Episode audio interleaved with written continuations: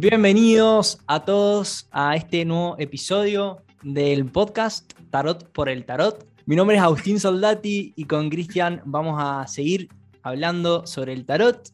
Y en este pequeño mini podcast em, toca hablar sobre la carta de la estrella, el arcano 17. Bueno, Chris, ¿cómo andás primero? Pero todo bien, muy bien. Contento porque estamos acá grabando impartiendo un poco de esta sabiduría que el universo nos regala. Yo también muy contento de, compartir con, vos y agradecido de todos los que nos están escuchando. Bueno, Cris, ¿qué te parece si empezamos a, hablar un poco sobre esta carta que es tan, tan hermosa? Diría una de mis favoritas en el tarot, que es la carta de la estrella.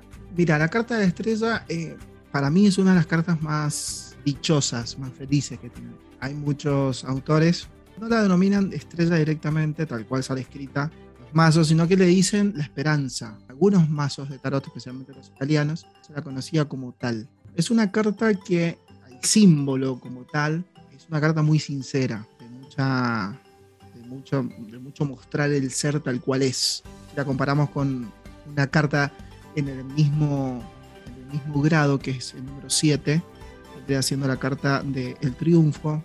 Comparada con esa carta, la estrella nos da un poco más de, pero de humildad, de nobleza y sinceridad. Es una carta que a mí en lo personal me da paz y me da tranquilidad. Ahora, en un grado de equilibrio, desequilibrada ya es otro cantar. Vamos a ver el vaso medio lleno y vamos a quedarnos con lo lindo de ese mensaje. No sé para vos qué te parece esa carta. Sé que vos tenés otra mirada menos histórica, un poquito más espiritual. Así que está, está bueno que, me nutras de esa, espiritualidad. bueno, definitivamente. A mí esta carta, Cris, gracias por preguntar, eh, me parece una carta que, nos conecta con el cielo y mm, sin dudas es una... Me, invoca la, espiritualidad, me invita a pensar en una, en una conexión en una conexión con, el más allá, lo, lo, que no está manifestado. Y mm, es interesante ver como la relación eh, nosotros en los cursos eh, enseñamos por orden numerológico, por dúos. Y bueno, en este, en este orden tenemos a la estrella con el carro, que ambos comparten el, orden numerológico del 7. Y bueno, a mí me, en, en un momento pensé que si yo pudiese como dibujar el carro nuevamente, la carta del carro, no la estrella, si la pudiese dibujar, ¿no? Y mm, ilustrar aquellas cosas que necesita el carro, eh, o el príncipe que está en la carta del carro, sería como la estrella, o sea, lo bajaría del carro, le sacaría todas esas vestiduras, esas hombreras, eh, esos eos que tiene, esas máscaras, y, mm, la conectaría a este ser con la naturaleza, ¿no? entonces es un poco como, como la estrella se presenta.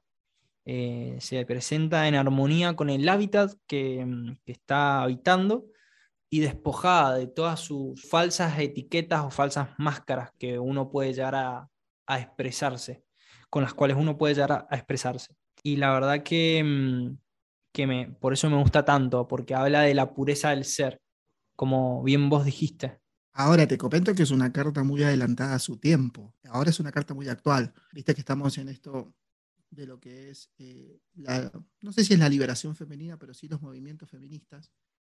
Y esta, esta carta, este símbolo, es una representación de la mujer tal cual es, sin un estereotipo, porque se muestra como una, una mujer en un entorno fuera de su hábitat personal, donde sale y se muestra tal cual es, sin estereotipos de belleza, sin estereotipos de ninguna clase. Es la mujer siendo sin absolutamente ningún, ningún condicionante, salvo eh, el estar bien consigo mismo. La carta es muy, en ese sentido, es muy adelantada a su tiempo respecto a lo que, al ser femenino. Sí, definitivamente. Y creo que bueno, lo estábamos hablando en un, hace un ratito, de que para mí también estamos viviendo unos tiempos en donde luego el protagonismo de la mujer se va haciendo cada vez más presente y es como que se empieza a empoderar. Eh, y no tanto el hombre también empieza a integrar ese lado femenino que está en nosotros. Porque si el alma tiene tanto aspecto femenino como masculino, entonces también los hombres estamos empezando a despertar esta parte más intuitiva eh, que viene de, la energía femenina. que, están en todos nosotros. Y, como vos decís, eh, creo que tiene que ver con, este tiempo ¿no? de, la, de la historia del ser humano.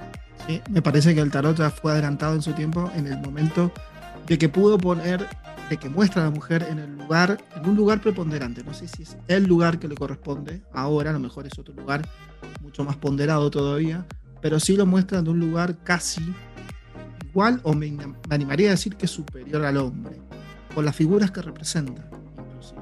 Totalmente, sí, es algo que una de las cosas que más me gustó cuando apenas conocí el tarot, de ver la igualdad entre el hombre y la mujer, ¿no? El emperador, emperatriz, encontrás el papa y la papisa, o sea, la papisa, un personaje impensado, digamos, para la época en donde fue creada la Iglesia Católica.